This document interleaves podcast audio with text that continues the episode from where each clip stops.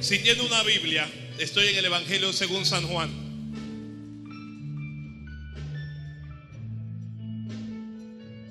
Evangelio según San Juan.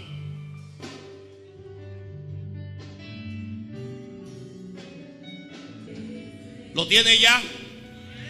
Juan capítulo 9. El que tiene Biblia, comparta con el que no tiene. Así todos podemos leer. No se preocupe que las letras no se van a escapar de allí. Muy bien. En nombre de Jesús. La Biblia dice así. Al pasar Jesús vio un hombre ciego de nacimiento y le preguntaron sus discípulos diciendo, rabí, ¿quién pecó? ¿Este o sus padres para que haya nacido ciego? Respondió Jesús, no es que pecó este ni sus padres, sino para que las obras de Dios se manifiesten en él. Me es necesario hacer las obras del que me envió, entre tanto el día dura. La noche viene cuando nadie puede trabajar. Entre tanto que estoy en el mundo, luz soy del mundo. Dicho esto, escupió en tierra e hizo lodo con la saliva y untó con el lodo los ojos del ciego y le dijo, ve a lavarte en el estanque de Siloé, que traducido es enviado. Fue entonces y se lavó y regresó viendo. Amén, gracias. La palabra del Señor es fiel, es decida por todos. Que la palabra del Señor es fiel. Santo Dios del cielo. Muy bien. Jesús le habló al ciego y le dijo, ve a lavarte, ve a lavarte dónde. Ve a lavarte dónde. En el estanque de Siloé. Así vamos a llamar este mensaje. El estanque de Siloé. ¿Cómo es que se llama este estanque? Santo es el Señor. El estanque de Siloé, que traducido significa enviado. Gloria al Señor. Muy bien. Muy bien. Aquí está el Señor Jesucristo en Jerusalén. Está haciendo las obras de Dios. Está predicando el Evangelio del Reino. Está sanando a los enfermos. Y mientras pasa, la Biblia dice que ve a un hombre. Observe que no es un joven lo que vio el Señor. La Biblia no dice que haya sido un joven, no es un niño. Es un hombre, es una persona en su edad adulta. Y este hombre tiene un problema. ¿Cuál es el problema que tiene este hombre? Que es ciego. El problema es que es ciego. Y no solo ciego, sino que ciego de nacimiento, lo que significa que jamás ha visto la luz, nunca ha visto la luz del día. Ha vivido este hombre en una jaula de oscuridad desde el día en que nació hasta el día en que se encuentra con Jesús. Se dice que los ciegos y los paralíticos eh, se ponían a un lado del templo para pedir limosna. ¿Ok? ¿Qué es lo que hacían los ciegos? Pedían limosna, que la gente los mirara y tuviera compasión de ellos, que la gente tuviera lástima de ellos, más que compasión. Y la gente le diera alguna limosna. Entonces, esta condición em, de ceguera para aquellos días convertía a las personas en dependientes de otras o en dependientes de las demás. Este no era un hombre que trabajaba, este era un hombre que extendía la mano y mendigaba. Seguro que sus padres acudieron a, a los hospitales para lograr ayuda, pero no hubo ayuda. Parece ser que el problema de ceguera que tiene es grave, gravísimo. ¿Ok? Entonces el ciego se ha acostumbrado a su condición de limitación. El ciego está limitado, ¿ok? ¿Esto qué significa? No puede ver. Para aquellos días no podía trabajar, ¿ok? No podía ver a una mujer para, para por lo menos observar su belleza, conquistarla, nada. El ciego era un hombre que no podía. Los yo no puedo estaban en la vida del ciego. Era un hombre limitado. La, condición de la ceguera, primero, oscuridad. En la oscuridad no hay dirección. Cuando, cuando, usted, cuando usted está en oscuridad, usted pierde el sentido de la dirección. No hay dirección. ¿Ok? El ciego llega a aprender alguna dirección si se pasa años por un camino trazado pero no tiene dirección. Entonces está limitado, está sin dirección y tiene una fuerte dependencia de los demás hombres. Tiene una fuerte dependencia, depende de lo, que los demás le den. Depende de que, alguien tenga eh, lástima de él y lo tome por la mano y lo cruce a la calle o que lo lleve a un lugar. No puede defenderse por sí mismo.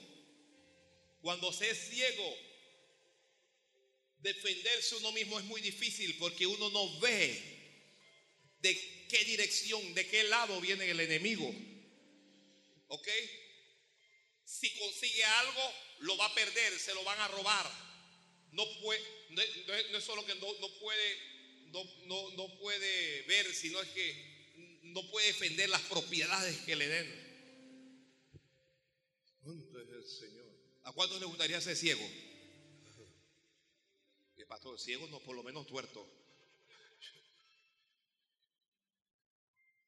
Bien. Así es que este hombre se la pasa pidiendo todos los días.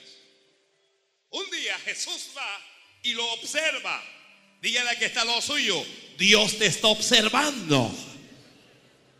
Dios conoce tu condición. Dios conoce tus problemas.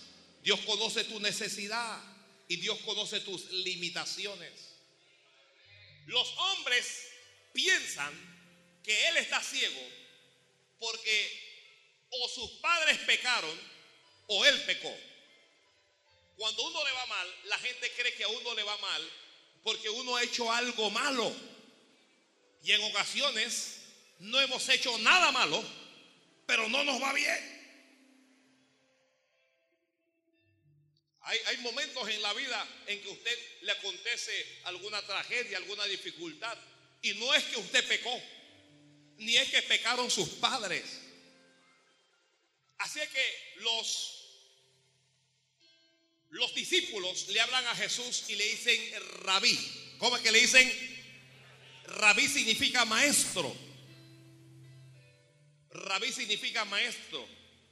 Mire, los dos títulos que tenía Jesucristo por excelencia era el de rabí, el de maestro, y el de pastor. El de pastor. Hoy, hoy en día nadie quiere esos títulos. Nadie quiere esos títulos. La, gente, nadie quiere que le llame maestro, la gente quiere que lo llamen doctor. Doctor fulano. Yo, a mí me, me enferma acá, voy, a escuchar a alguien predicar y que bueno, a continuación el doctor. Yo no necesito un doctor, yo lo que necesito es un predicador que me hable la palabra de Dios. Yo cuando necesito un doctor voy al hospital.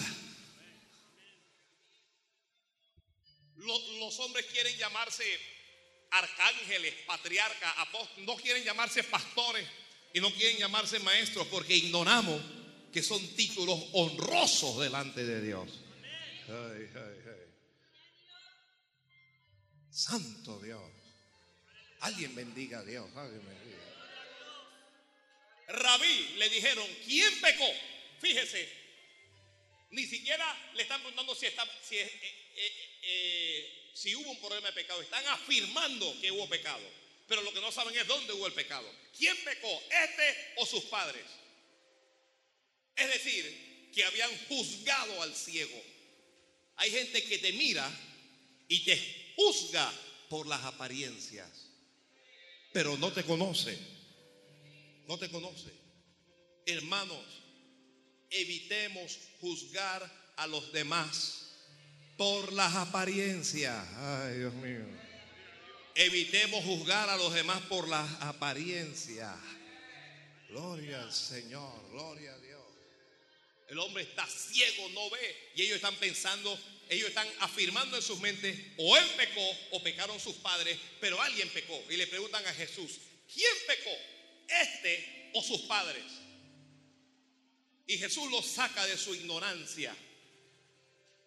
Y Jesús les dice, no es que pecó este, ni sus padres, sino para que las obras de Dios se manifiesten en él. ¿Eso qué significa? Significa que el ciego tenía ese problema. Mire, el que está escribiendo, hay algunos problemas que son problemas con propósito. Lo escribió. Hay, algunos problemas que son problemas con propósito. ¿Por qué? Porque a través de ese problema tú vas a ir a Dios y a través de ese problema Dios va a venir a ti. Es para que las obras de Dios se manifiesten en él, dijo Jesucristo. A través de esa ceguera, de esa ceguera, perdón, ese hombre iba a ver el gran poder de Dios. A través de esa ceguera, Dios iba a hacer un milagro en él. Oye, Dios va a hacer un milagro en medio de tus problemas. Ay, hombre, no, no, no, no, no. Se lo voy a repetir porque tal vez alguien no lo ha escuchado. Dios va a hacer un milagro en medio de tus problemas. El ciego no lo sabe, como no lo saben la mayoría de las personas que están aquí. Pero Jesús va a hacer un milagro en su vida. El ciego está esperando que le den un dólar más, que le den una moneda más. El ciego está esperando algo pequeño, pero Dios va a hacer algo grande en su vida. Oh, yo sé que aquí hay gente que está esperando algo pequeño, pero lo que viene contigo no es pequeño, lo que viene es grande.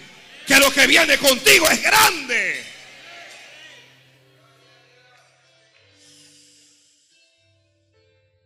¿Alguien lo recibió? Estás esperando un milagrito y lo, lo, que Dios va a hacer contigo te va a dejar con la boca abierta. No, no solo a ti, va a dejar con la boca abierta a tu familia. No, no solo a tu familia, va a dejar con la boca abierta a tus amistades. Oye, no solo a tus amistades, va a dejar con la boca abierta a tus enemigos.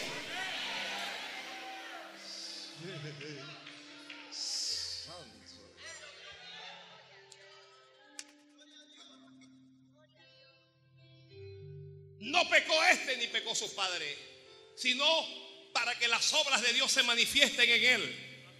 Las obras de Dios se van a manifestar en nosotros. O lo voy a repetir por si hay alguien que cree conmigo. Las obras de Dios se van a manifestar en nosotros. Están hablando de Él. Están hablando de Él, pero no están hablando con Él. Ahora mismo en el cielo se está hablando de ti. Está el ciego en su inocencia esperando que le dé un dólar y lo que le viene bajando es palabra. ¿Sabe qué es lo que le viene bajando a usted? ¿Alguien sabe qué es lo que le viene bajando ahora?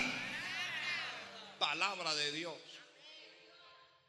Es palabra de Dios lo que viene. Santo Dios del cielo. Gloria a Dios. No pecó este ni pecó sus padres. A veces tienes problemas, no es porque estés mal, porque es que cuando nos ocurre algo malo, nosotros pensamos primero en todo lo malo que hicimos. ¿Será que esto me pasó por aquello que hice?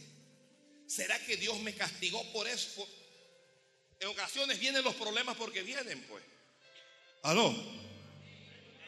En ocasiones los problemas vienen porque Porque te tocaba. Y cuando te toca, te toca.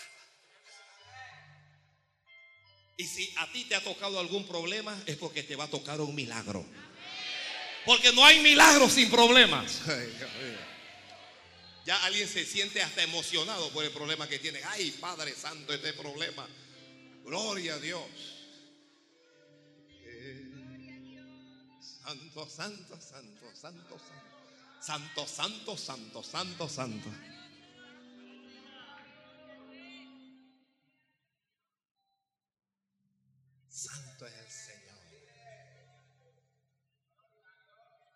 El Señor le dice, me es, primero dice, es para que las obras de Dios se manifiesten en él. Y luego dice, me es necesario hacer las obras del que me envió. Y luego dice, yo tengo que hacer esas obras entre tanto que el día dura. La noche viene cuando nadie puede trabajar. ¿Ok? Pero dice, entre tanto que estoy en el mundo, luz soy del mundo. Hermanos, hay ceguera física, que es la ceguera literal de, de estos ojos que todos pueden ver. Y hay ceguera espiritual, es la ceguera del alma. Es cuando el alma está en oscuridad. Los ojos físicos pueden ver, pero nuestra alma no ve nada.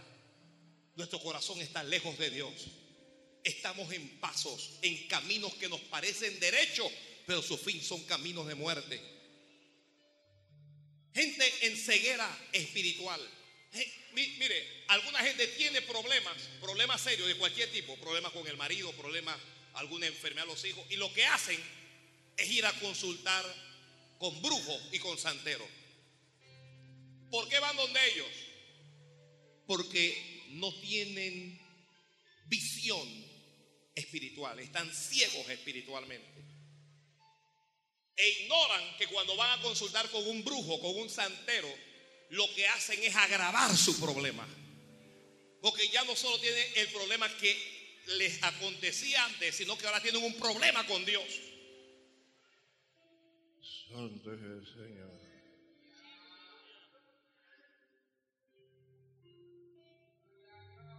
Tiene un problema de dinero y se mete a los casinos. Eso no es inteligente, eso no es inteligente. La mayoría de los millones de dólares que los casinos exportan, o, más bien los dueños de los casinos exportan a sus naciones, son de los pobres. Es que la gente que tiene, de que, usted escuchó esa enfermedad de que ludopatía, eso no es enfermedad, eso es una atadura, eso es espiritual. Eso es una atadura. Usted se mete al casino y que, ay, yo voy a probar con este dólar. Voy a probar un solo dólar. Con un solo dólar.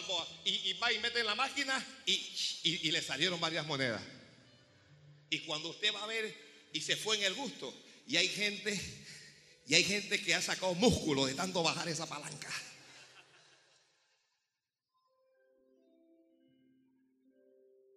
Eso es ceguera. Usted está siempre borracho, está siempre borracha. Ha peleado con usted su esposa, ha peleado su madre, usted siempre está borracho, usted siempre dice, yo no voy a volver a tomar, esta va a ser la última vez, mi amor, te lo prometo. Por esta.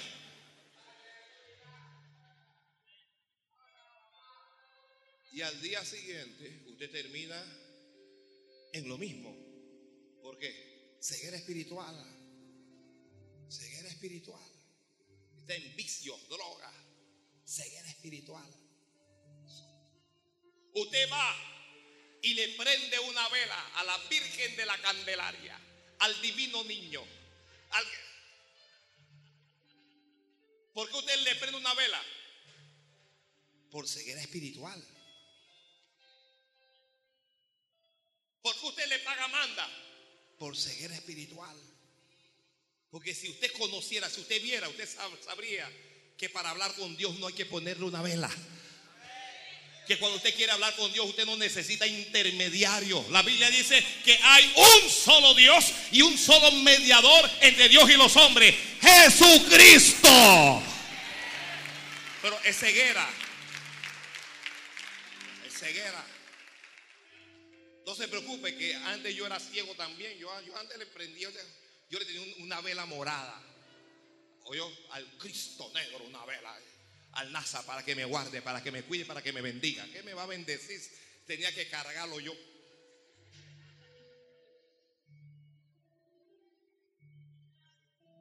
Yo le hablé de aquella vez que, estábamos en la procesión y todo el mundo quería cargarlo y yo, yo, yo lo voy a cargar también. Yo, yo lo cargo. Y cuando me, metí ahí abajo y comenzó esa gente, ay, Dios mío, ¿qué es lo que está pasando aquí? Esta cosa pesa. Méselo, méselo. Y, comenzamos a caminar, hermano. Y cuando vamos llegando a la iglesia, dice alguien que no quiere entrar en la iglesia. Digo, ¿cómo eso? Hay que darle otra vuelta.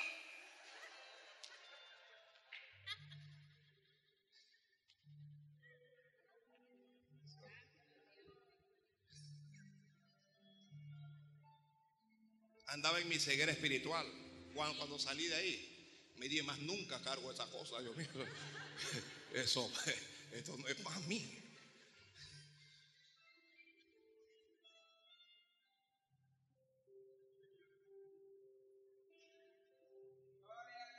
Hay ceguera física y hay ceguera espiritual. Jesús dijo, entre tanto estoy en el mundo, luz soy del mundo. ¿Cuál es la luz? ¿Cuál es la luz? El que tiene a Jesús tiene luz. Donde hay luz hay dirección.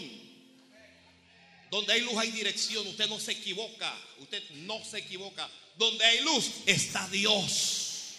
Dios no anda en la oscuridad. Parece que yo digo a, todos ustedes, a mí no me gusta la oscuridad. ¿Ya? A mí no me gusta. Dije, pastor, eh, eh, que vamos para el cine. A mí no me gusta. Usted no sabe todo lo que pasa en esa oscuridad, en esos cines. Usted se sorprendería.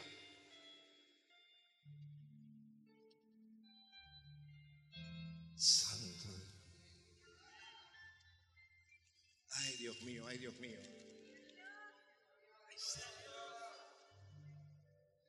Algo está cayendo aquí.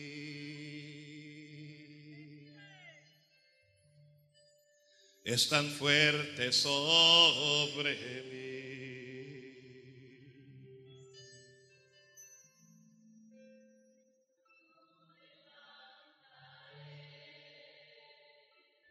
Levántela, pues. Si dice que la va a levantar, levántela.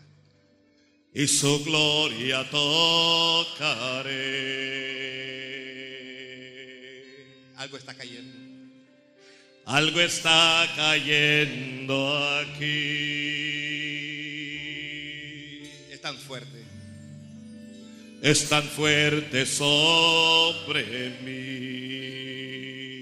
Mis manos levantaré mis manos levantaré.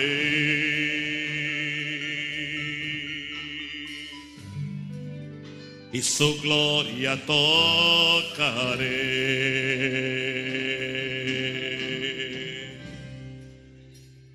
Está cayendo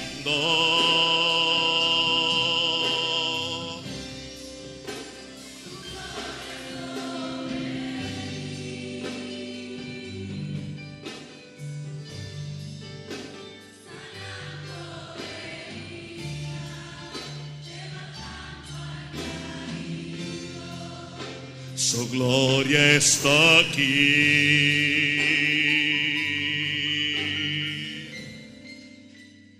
Está cayendo.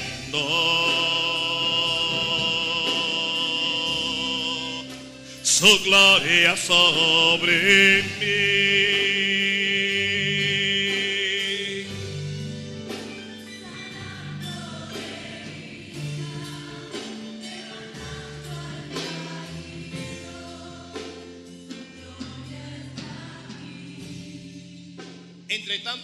Mundo, luz soy del mundo. ¿Quién es la luz?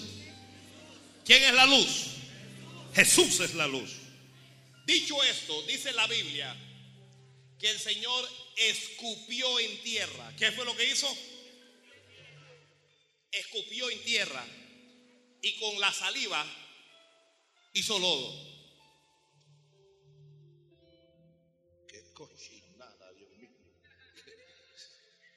Alguno de ustedes me, ve que escupo y me pongo a hacer lodo y usted dice, pastor, yo no voy más a esa iglesia. Ese pastor era un cochino. Tuviera lo que hizo. Tuvieras lo que hizo. Escupió y con el dedo se puso a hacer lodo con la saliva de él. El Señor escupió en tierra y con la saliva hizo lodo. Si ese ciego hubiera visto, si él hubiera podido ver, se deja poner el lodo. Señor, ah, hermano, que usted me ve que estoy un gargajón ahí, después hago y, se lo voy a poner en, el ojo del pastor. ¿Qué le pasa, pastor? Ese de eso.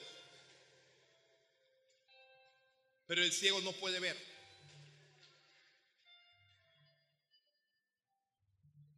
En ocasiones, con Dios nos conviene no ver la forma en que Dios trabaja. Porque cuando vemos la forma como Dios trabaja, en ocasiones no nos, gusta, no nos gusta. No nos gusta. Pero el Señor tomó lodo hecho de saliva, saliva y tierra, y le untó sobre los dos ojos. Y le dijo, le dio una orden. ¿Cuál fue la orden? ¿Cuál fue la orden? Versículo 7. Y le dijo, ve a lavarte al estanque de Siloé. ¿Qué cosa era un estanque? Un estanque, mire, en nuestros días hoy, un, un estanque sería como una piscina como una piscina. Un estanque eh, eh, eran eh, estas estructuras para almacenar agua. Usted sabe que los hebreos tienen muchos ritos. Entre otras cosas, ellos para todos se, se, tienen que lavar las manos, se tienen que lavar los pies. Entonces ellos siempre había estanques para el pueblo. Allí mismo en Jerusalén había otro estanque. ¿Cómo se llamaba el otro estanque? El estanque de Bethesda.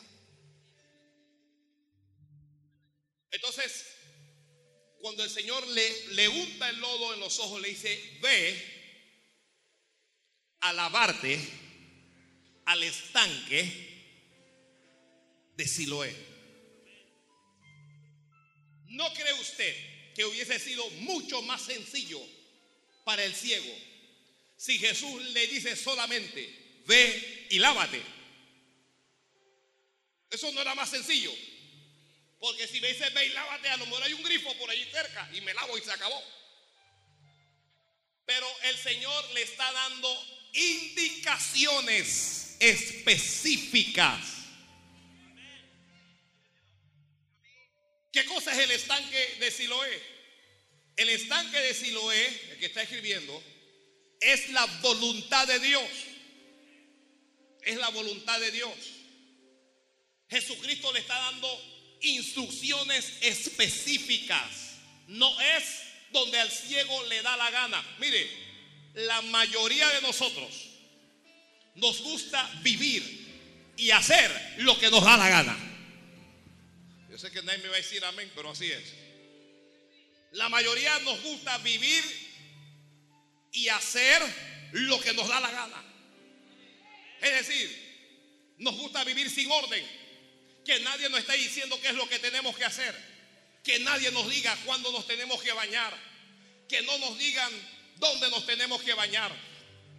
Que nadie nos, nos diga la hora en donde nos tenemos que bañar. ¿Quién eres tú para decirme a mí? No nos gustan las instrucciones. Porque nos cuesta obedecer. ¿A cuánto le cuesta obedecer aquí? Gloria a Dios, yo pensé que yo era el único.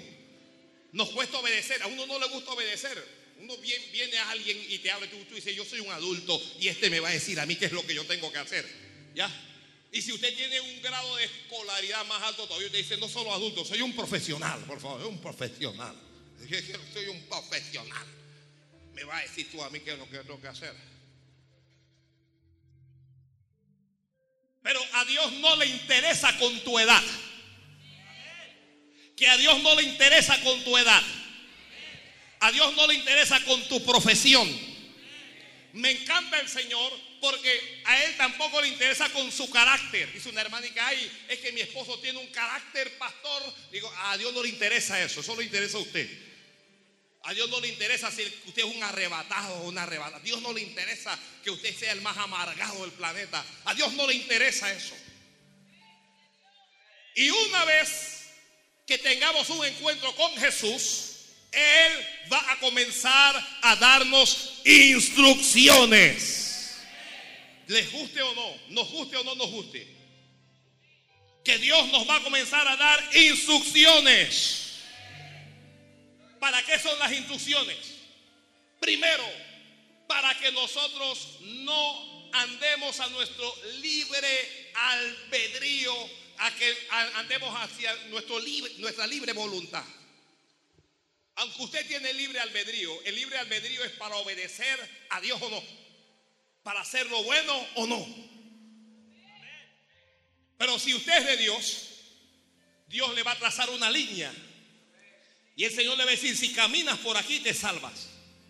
Y si no caminas por aquí, te pierdes. Ay, Dios mío, ay, Dios mío. He meditado mucho que el Señor pudo haberle dicho, ve y lávate. Punto.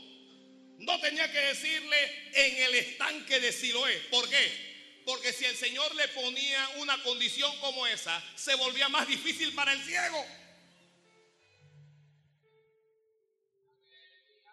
No olvide que el ciego no ve. Ahí no vemos que tenga amigos al lado. Pero le dijo, ve a lavarte al estanque. ¿En qué estanque quiere Dios que, que te laves? En el de Siloé. El que está escribiendo escriba. Dios tiene un estanque para mí. Dios tiene un estanque para mí. ¿Lo escribió? Entonces, primero, Siloé es la voluntad de Dios. Y esa voluntad viene a través de las instrucciones que el mismo Dios nos da. Pero Siloé no solamente es la voluntad de Dios. Siloé es, número dos, el lugar de Dios.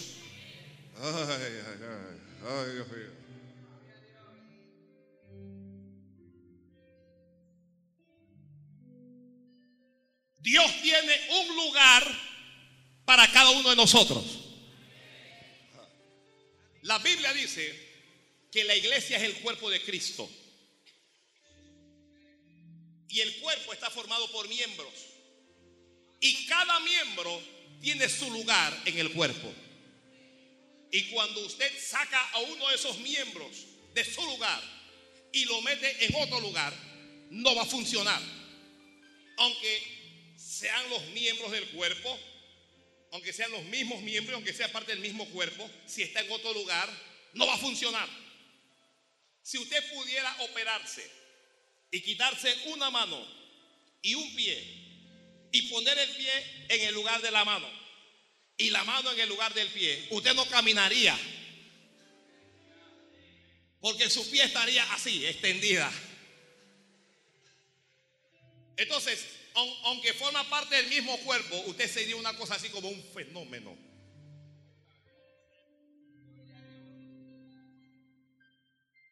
Señor, pero si él no ve, a mí no me importa si ve o si no ve.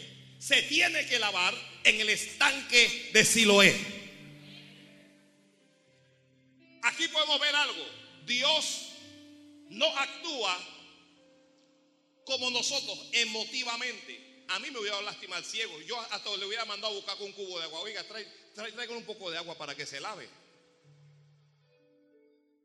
Porque el hombre está ciego. Busca una vasija con agua para que se lave. Pero el Señor le dijo, no, a ti nadie te va a buscar vasija. Tú mismo tienes que ir a lavarte. Ay, Dios mío. ¿De, qué habla esto? Hermanos, si nosotros queremos recibir bendiciones de Dios, nos tenemos que esforzar. el ciego se tenía que esforzar. Usted quiere bendición, usted quiere, usted se tiene que esforzar. Que está escribiendo, ponga en grande, esfuérzate, fulano, esfuérzate. Queremos grandes milagros de Dios con pequeñas oraciones. Queremos milagros de Dios, pero no queremos pasar una hora de oración al día. Queremos ver la maravilla y la gloria de Dios, pero no nos atrevemos a quedarnos en una vigilia. No nos atrevemos a ayunar un día. Si usted quiere la bendición de Dios, Dios le va a bendecir. Pero usted se va a tener que esforzar. Gracias por el que dijo amén. Que usted se va a tener que esforzar. Queremos milagros de Dios, pero lo queremos lejos de Dios. Los milagros, ay Señor, haz un milagro. Usted ni siquiera se esfuerza para levantarse e ir a la casa de Dios. Yo voy al templo, yo voy a la iglesia, yo voy a buscar la ayuda de Dios. Hay que esforzarse. Es que, el Señor sabe que yo salí cansado de trabajar y que cuando salí estaba tan cansado, pero tan cansado que no pude ir a la iglesia. Oiga, ¿tú quieres o no quieres bendición? Esfuérzate, esfuérzate.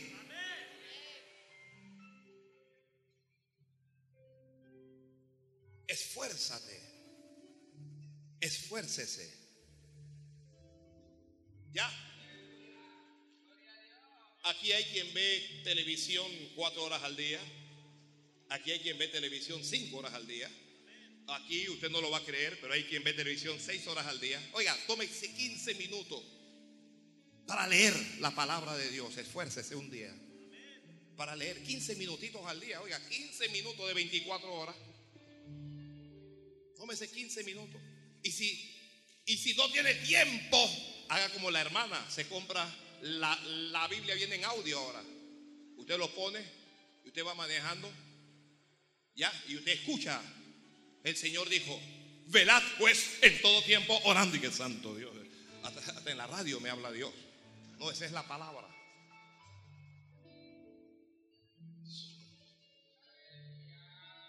El ciego se tenía que esforzar. Le voy a decir esto. Si ese ciego se lavaba los ojos en un grifo, iba a seguir ciego.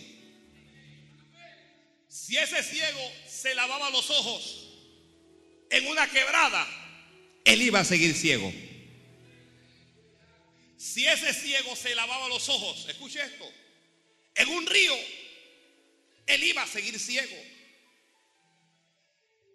Hermano, si este ciego se lavaba los ojos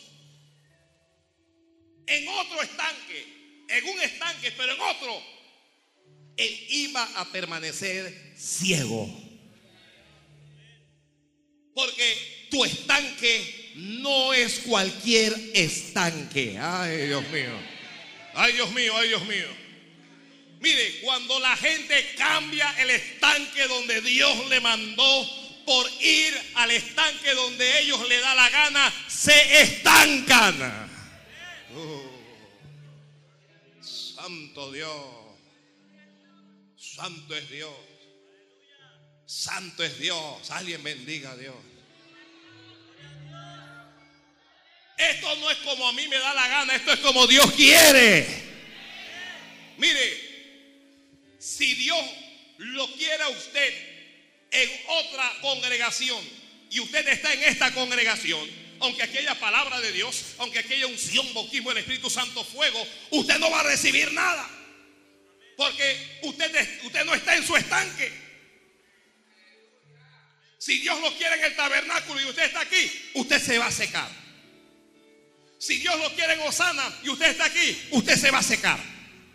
Si Dios lo quiere en el ejército de Dios y usted está aquí, usted se va a secar.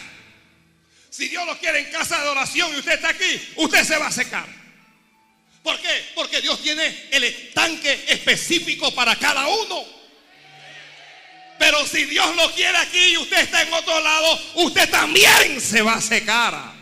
Porque esto no es como yo quiero, esto no es porque a mí me da la gana. Mire, hay gente que va a una iglesia y escucha una palabra y la palabra dice, santifícate pecador, levántate y busca el reino de Dios, porque si no Dios te va a matar. Y se enojan, no me gusta esta palabra, este hombre no tiene amor, yo me voy para otra iglesia y se van para otro estanque, ignorando que el Siloé de ellos no está en ningún otro lado en este planeta. El Siloé está en la comunidad misionera bendiciona. Está en Panamá Oeste. Está en Arraijal del Siloé de ellos.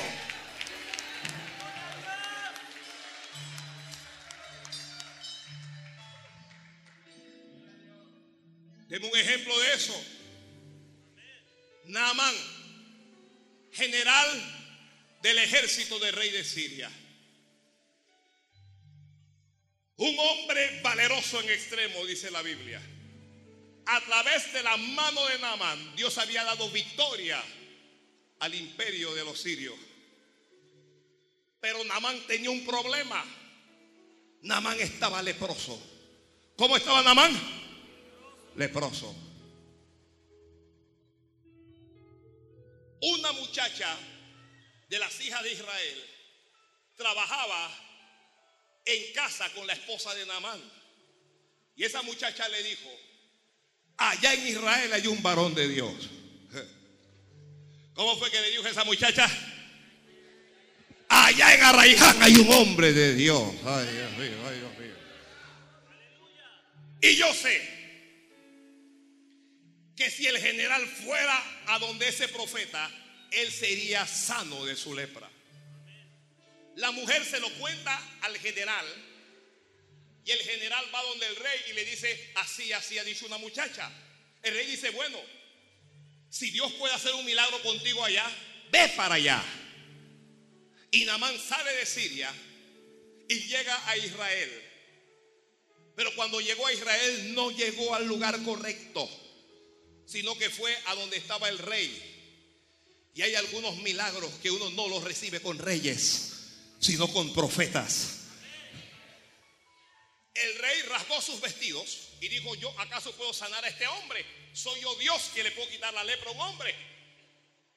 Y Eliseo se da cuenta y le envía a decir al rey, ¿por qué rasgas tus vestidos? Ven ahora a mí y sabrás que hay Dios en Israel. Así es que le enviaron, escuche esto, le enviaron al general, al profeta Eliseo. El profeta Eliseo, me encanta Eliseo, a, a mí me gusta Eliseo.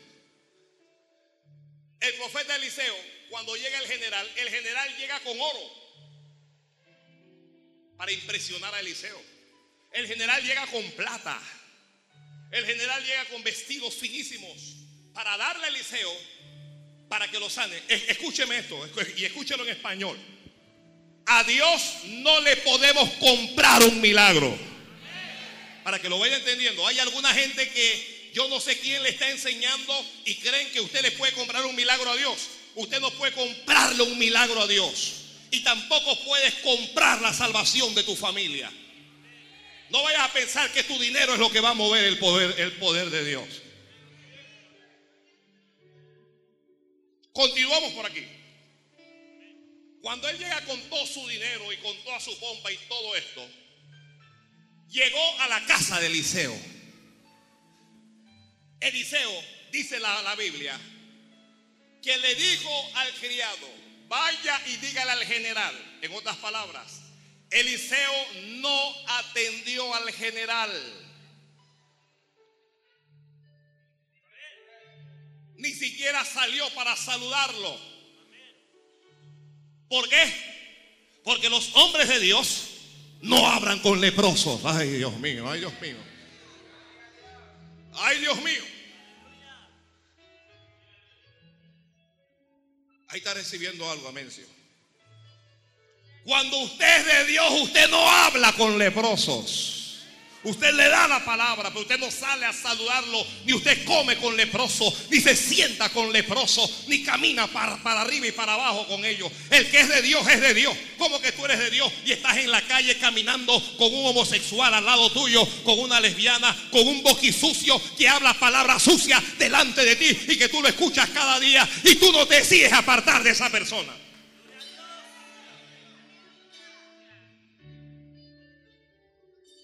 ¿Cómo que usted es un cristiano? Y usted ve otro que es un murmurador, que solo sabe hablar mal. Habla mal de pastores, habla mal de líderes, habla mal de todo el mundo. Y usted todavía sigue de amiguito y de amiguita con esa persona. La lepra se pega. La lepra es una enfermedad contagiosa.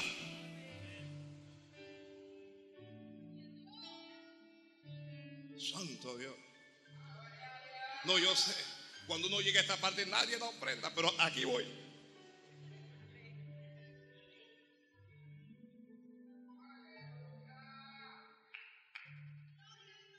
No salió a atenderlo Eliseo. No le habló, le envió un recado con el criado. Dile que se zambulla siete veces en el Jordán. Dígale que es, ¿dónde es es la cosa? En el Jordán, en el río Jordán. Cuando le dan el mensaje al general, el general se indigna. Y escuche lo que dice el general. El general dice, yo decía para mí mismo que cuando yo llegaba, él iba a salir, iba a invocar el nombre de su Dios, iba a poner su mano en el lugar de la lepra, iba a orar por mí y yo me iba a sanar. Analice esto, el general fue a sanarse con su propio criterio, con su propia forma de pensar. Él estableció en su mente qué cosas iba a hacer el general. Pero esto no es como a ti te da la gana. Ay, Dios mío. El camino de Dios no es como a mí me da la gana. Jesucristo dijo, el que cree en mí, como dicen las escrituras, de su interior correrán ríos de agua viva. Pero es como dicen las escrituras. Así es que el general se enojó. Porque el profeta ni siquiera lo saludó. Que, oiga, ¿Qué, hombre tan descortés, qué falta de educación, qué falta de todo. Eliseo no tiene amor. Porque si tuviera amor hubiera salido, por lo menos abrazarlo.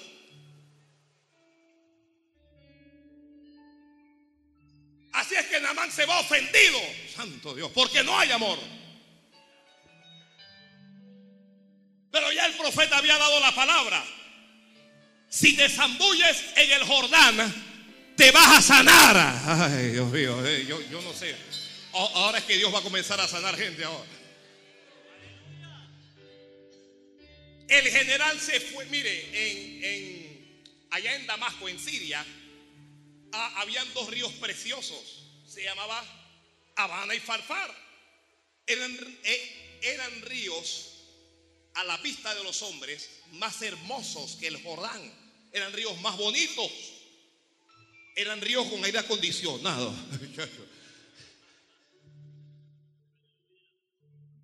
Y él se fue bravo, enojado, diciendo, Abán y Farfar, ríos de Damasco, no son mejores ríos, no son más bonitos que el Jordán. Si yo me zambullo allá, no me voy a sanar también. Me voy. Y se fue enojado. Pero se fue con su lepra enojado, pero con su... Mire, hay, hay gente que se ha ido enojada, pero con su lepra. Se, se han ido con su murmuración y se han ido con su basura espiritual en su corazón. Se fue enojado, pero leproso. Y alguien le habló. Y alguien le dijo, oye, el profeta no te ha pedido una gran cosa. Si él te hubiera pedido algo grande, tú no lo hubieras hecho. ¿Cuánto más si te dice que te bañes en el río? Y le dice un capitán, zambúllete.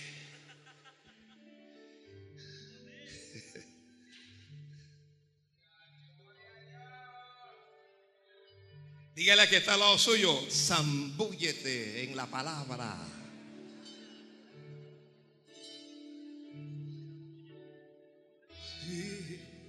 El general entró en razón y el general dice, oye, es verdad, no me estás pidiendo nada extraordinario, que me vaya a bañar al río. ¿Alguien ha visto por aquí alguna vez la historia de su larga o corta vida a un general en un río? ¿A, quién vio a, a? Yo sabía que era Torrijos.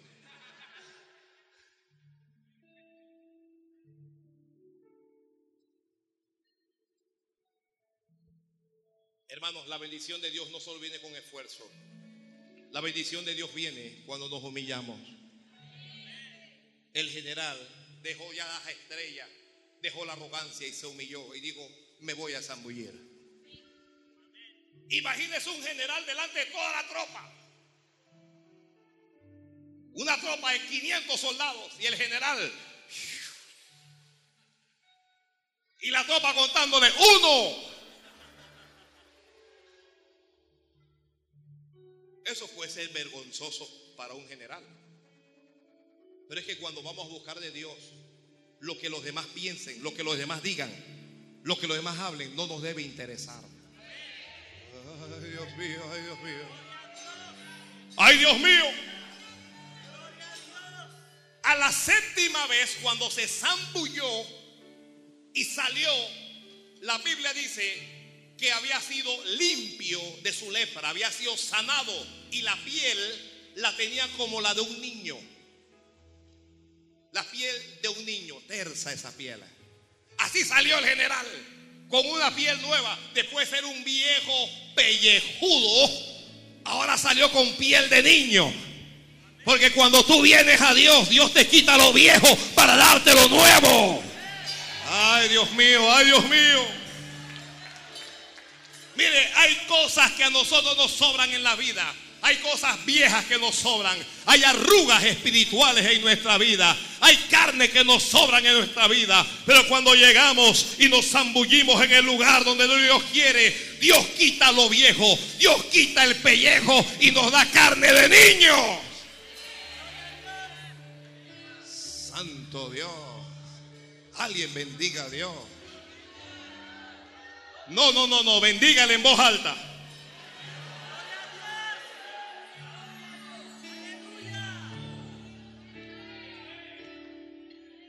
Namán salió y dijo, ahora reconozco que hay Dios en Israel. Dijo, ahora conozco el poder de Dios. ¿Cuándo? Cuando fue al Jordán. ¿Cuál era el lugar de bendición para Namán? El Jordán. ¿Cuál era el lugar de bendición para el ciego?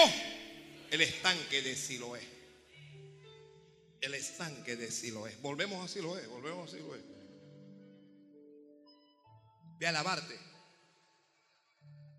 ¿Qué cosa es Siloé? Número tres. Siloé, que está anotando, es la oportunidad de Dios. ¿Qué cosa dije primero? Número uno, ¿qué, qué era Siloé? Ah, la voluntad de Dios. Número dos, ¿qué cosa era Siloé? El lugar de Dios. Tres, Siloé es la oportunidad de Dios para ese ciego. Si el ciego llega a Siloé, se sana. Si no llega, continúa ciego.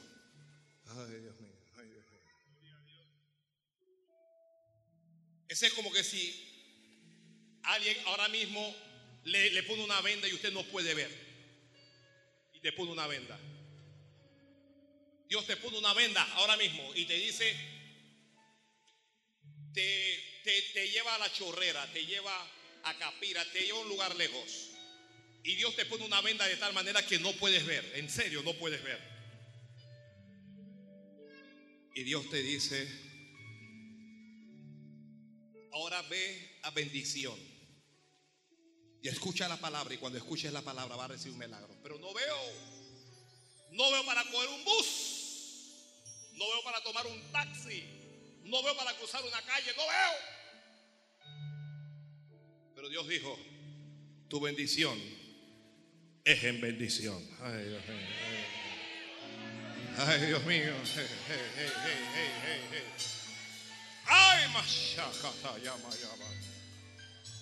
Si no es la oportunidad de Dios.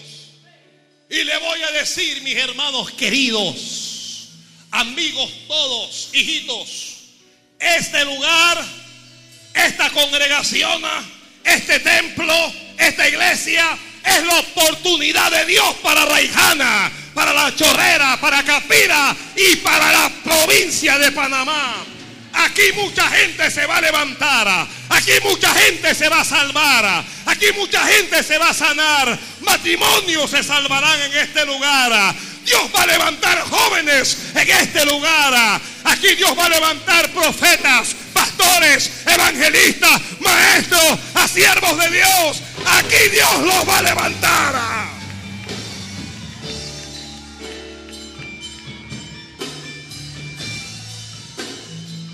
Dios te va a levantar en este lugar. Dios va a levantar tus hijos en este lugar. Dios va a levantar tu familia en este lugar. En este lugar Dios va a levantar tu finanza. En este lugar Dios va a levantar tu ministerio. En este lugar Dios va a levantar tu empresa. Dios te va a levantar en este lugar.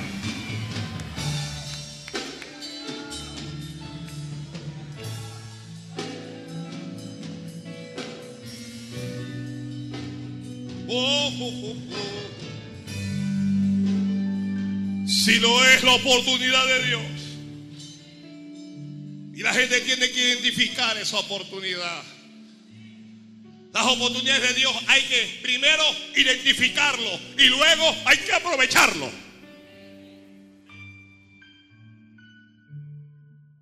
Hay que aprovecharlo. Yo puedo entender muy bien que la oportunidad de Dios no es como me da la gana, pero aunque no sea como me da la gana, Dios Dios me da oportunidad.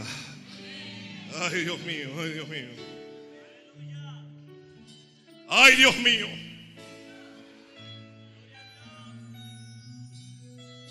No sé cuándo, no sé con quiénes, no sé cómo, pero lo sé. Yo sé que Dios va a levantar gente en este lugar. Eh. Lo sé, lo tengo en mi alma y en mi corazón. Sé que Dios va a levantar hombres grandes Hombres poderosos en este lugar, Dios los va a levantar. Creo que hay una puerta que Dios nos abrió. Que Dios nos ha abierto la puerta de los milagros. Y que este pueblo va a ver milagros de Dios. Porque el Dios que yo predico es un Dios de milagros. El Cristo que yo predico es un Cristo que hace milagros hoy.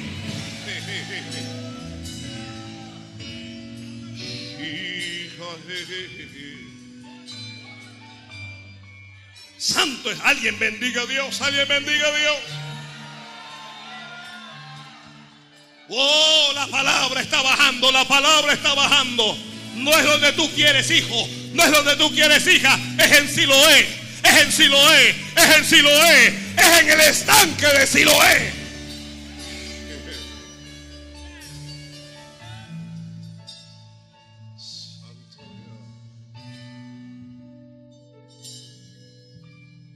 Tal vez en el estanque de Siloé no había más nadie.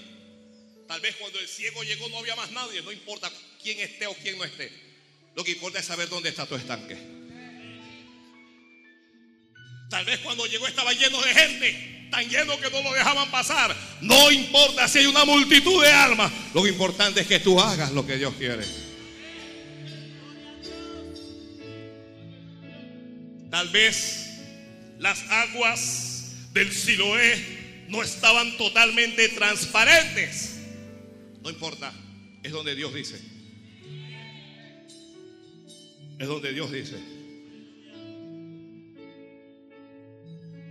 El ciego tiene que levantarse y tiene que salir en el camino de la fe. Ya Jesús dio la palabra y Jesús no va a hacer más nada.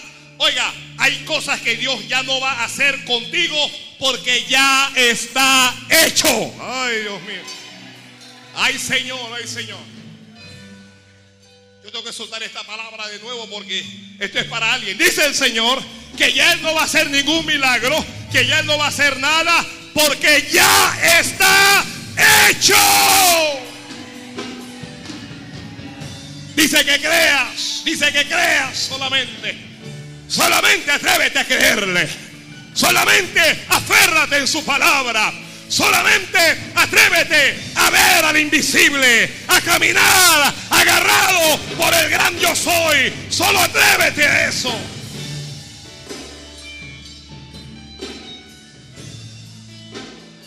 No tengas miedo. No tengas miedo, te dice Dios, que no tengas miedo porque tú estás en mis manos, te dice el Señor.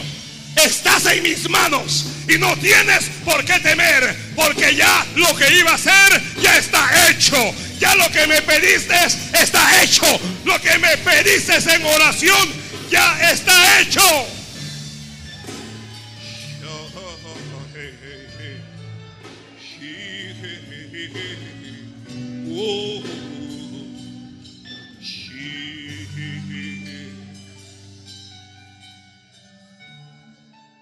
Sientas lástima de ti mismo. No sientas lástima de ti misma. Tú puedes. Señor, pero es que no veo. Tú puedes. Aunque no veas, escuche palabra de Dios a alguien. Aunque tú no veas, tú puedes llegar. Aunque tú no veas, tú vas a llegar. ¿A dónde vas a llegar? A donde Dios quiere. Vas a llegar a lo que Dios quiere. Vas a llegar a lo que Dios dice. Tú vas a llegar. Santo Dios. Santo es mi Dios. Póngase en lugar de ese ciego ahora. Tengo que llegar, pero no puedo ver. ¿Y si cruzando la calle me mata un auto? ¿Y si mientras voy caigo en manos de algunos malhechores y me lastiman? ¿Y si caigo a un precipicio? Te tienes que atrever. Te tienes que atrever. Los que confían en Jehová jamás serán avergonzados.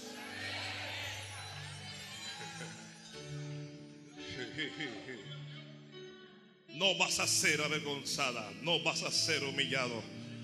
Has puesto tu confianza, tu fe y tu corazón en Dios.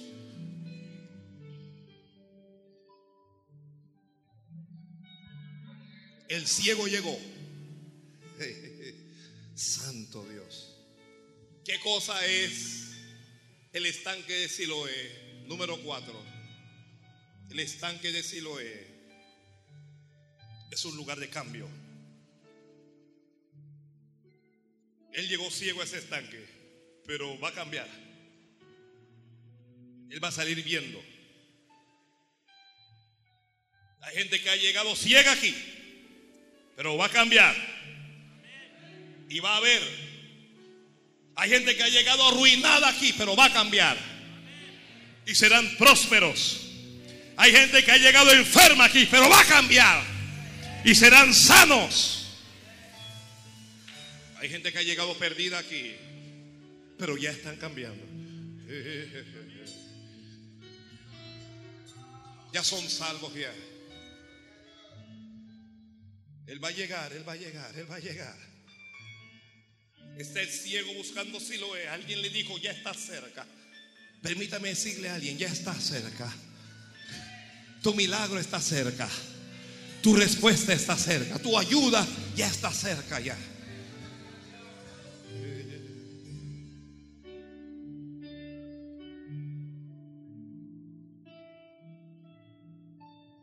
Siloé es un lugar para limpieza. Sus ojos estaban sucios por el barro, pero en Siloé se iba a lavar. Aquí hay gente que llega con la vida destruida, moral y espiritualmente. Pero la sangre de Jesucristo comienza a limpiarles. La sangre la sangre de Jesucristo comienza a lavarles y a limpiarles.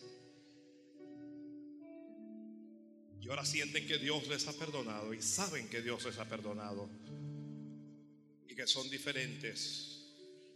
Llegó a Siloé y en Siloé se lavó y en Siloé cambió.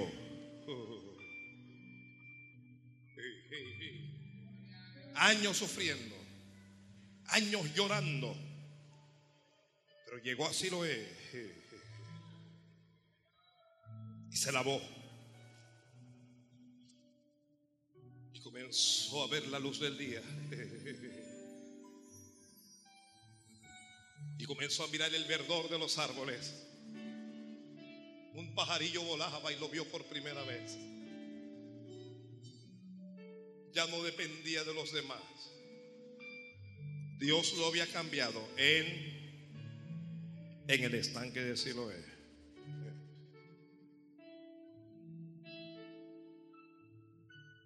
Santo es mi Dios, santo es mi Dios. Y la gente cambia aquí. Vino un muchacho hace poco y me dijo, pastor, me congrego en la iglesia hace tres meses. Y es una bendición, pero, pero soy un prófugo de la justicia, me dijo. ¿Y qué hago, pastor? Digo, si Dios está en tu corazón y si sientes que Dios te ha perdonado, te toca, te toca entregarte. Te toca entregarte. Me dijo, estoy dispuesto, pero me da miedo. Dije, llamaré a mi amigo, a Carlos Morales.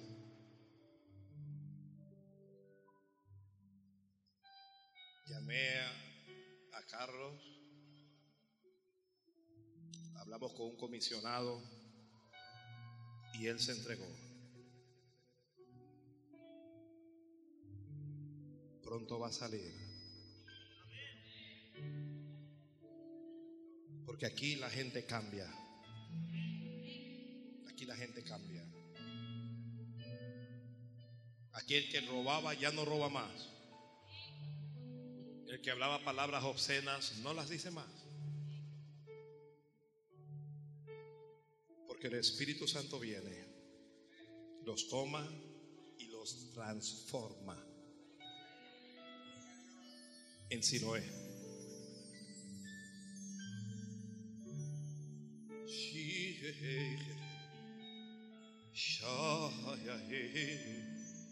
La Biblia dice, fue entonces y se lavó, porque está escribiendo, sigue escribiendo hermano. Siloé, ¿qué cosa es el estanque Siloé? Es el lugar de bendición. No solo es un lugar de cambio, es el lugar de bendición. Fue y se lavó.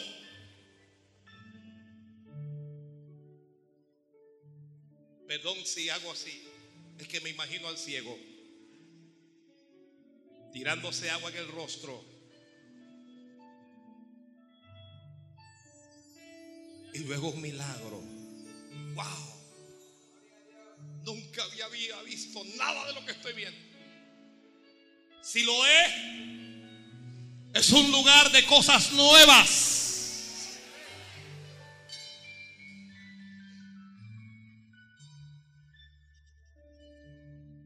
Versículo. Aquí hay un secreto en el versículo número 8. No, no, no, no, perdón. En, el final del versículo 7 dice, y le dijo, ve a lavarte al estanque de Siloé, que traducido es enviado. Luego la, la Biblia dice, fue entonces. ¿Qué, ¿Qué cosa hizo? ¿Qué cosa hizo? Fue. Hizo lo que Jesús le dijo. Obedeció. No es solo esfuerzo, no es solo humildad. Obedezca. Obedezca. Santo Dios. Fue y se lavó.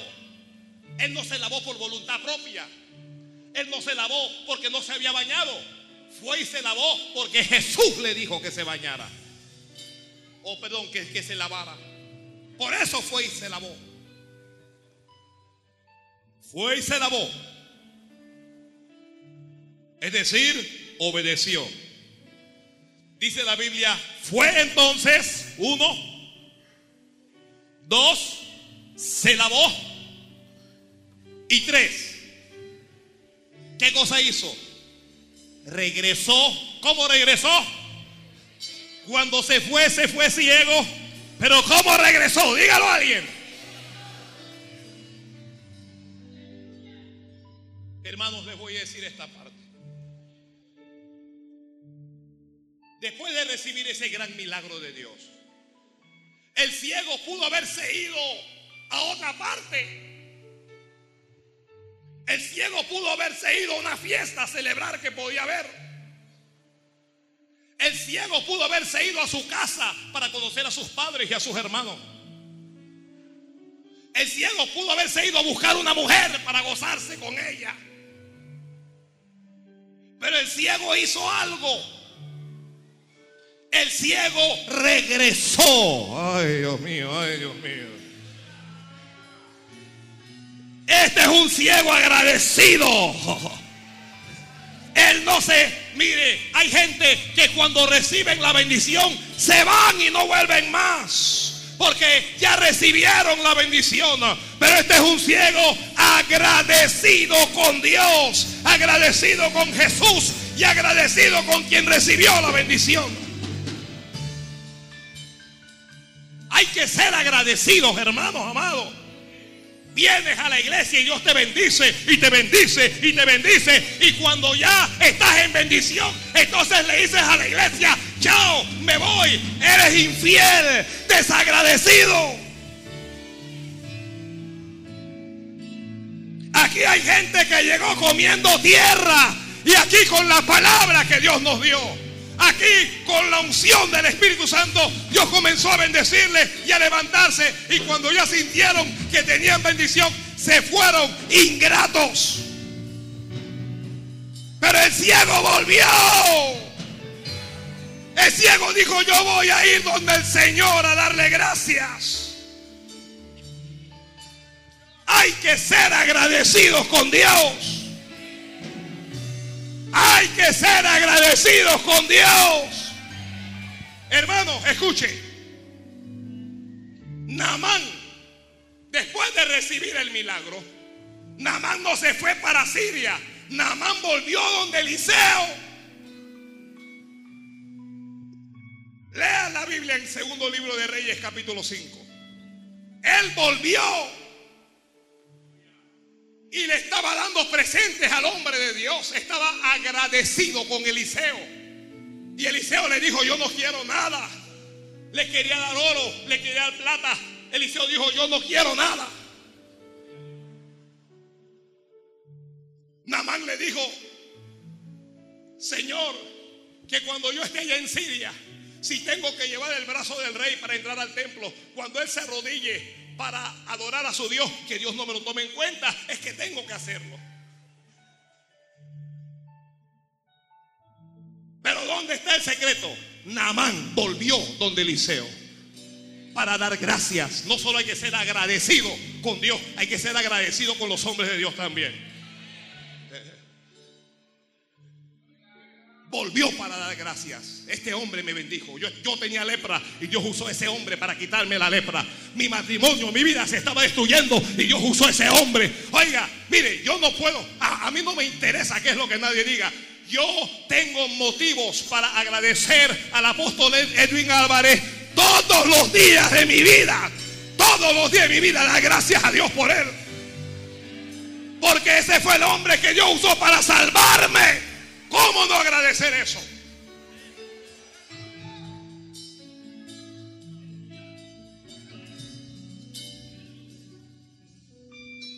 Hay que ser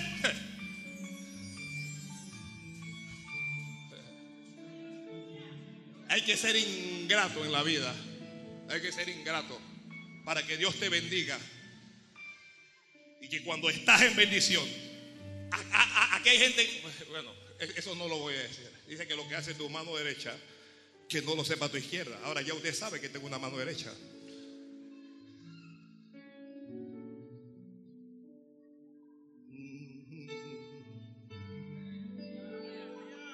El Namán volvió a Eliseo para darle gracias. El ciego no se quedó con el milagro, fue donde Jesús. Él se pudo haber ido. ¿Cuántos recuerdan a los diez leprosos?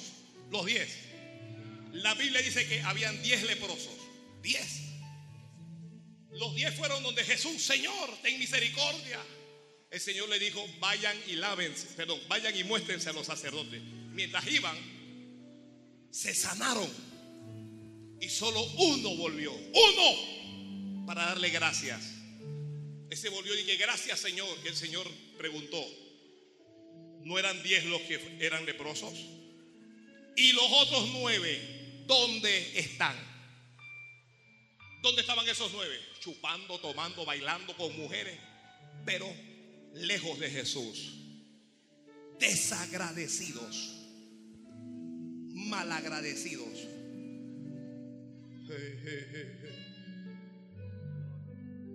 El mismo Señor se sorprendió de la ingratitud de los nueve y, preguntó, ¿y los nueve dónde están? A veces sorprende la ingratitud de la gente.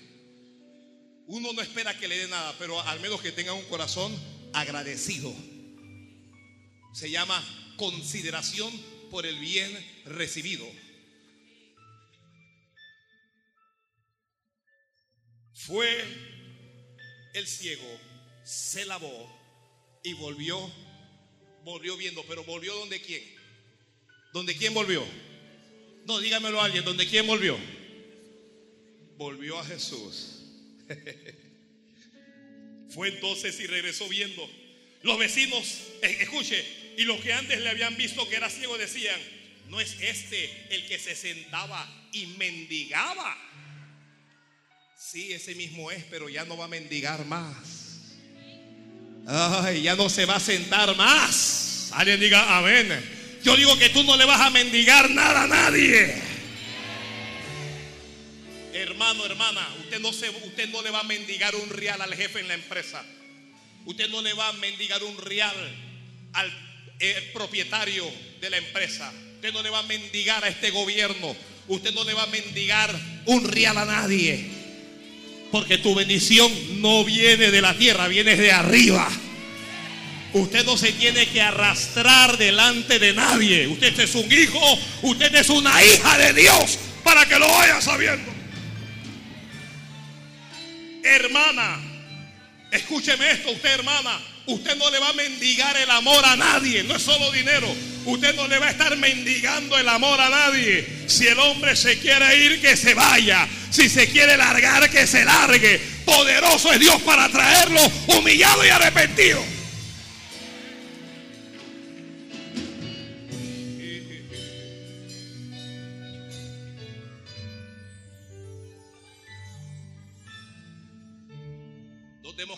Mendigando amistad a nadie. La amistad no se busca. Usted comienza a buscar amistad y usted no encuentra amistad, amigos verdaderos. Hay muy pocos, los hay, pero hay muy pocos. La amistad es algo que se da en el andar del tiempo, en el transcurrir. Es algo que Dios te regala. Dios. Tú no miras a alguien y dices, ay, yo quiero ser amigo de ese. Eso no va a funcionar.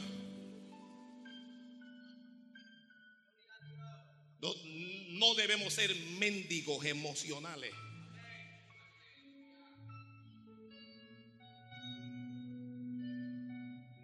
El ciego se fue y volvió viendo. Y la gente comenzaron a hablar, ese era el ciego. Ese era. La gente va a decir de ti, ese era el que estaba siempre endeudado. Ese era el que estaba enfermo. Ese era el que estaba abandonado. Ese era el que estaba atormentado. Esa era. Póngase de pie, por favor. No voy a hablar mucho más.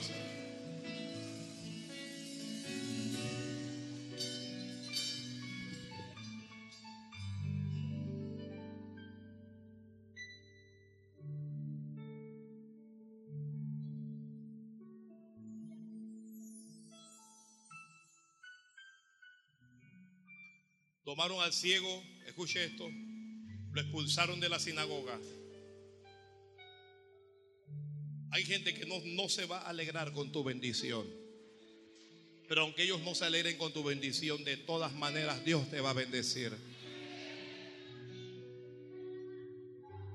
Y fue donde Jesús. Me encanta que volvió donde Jesús.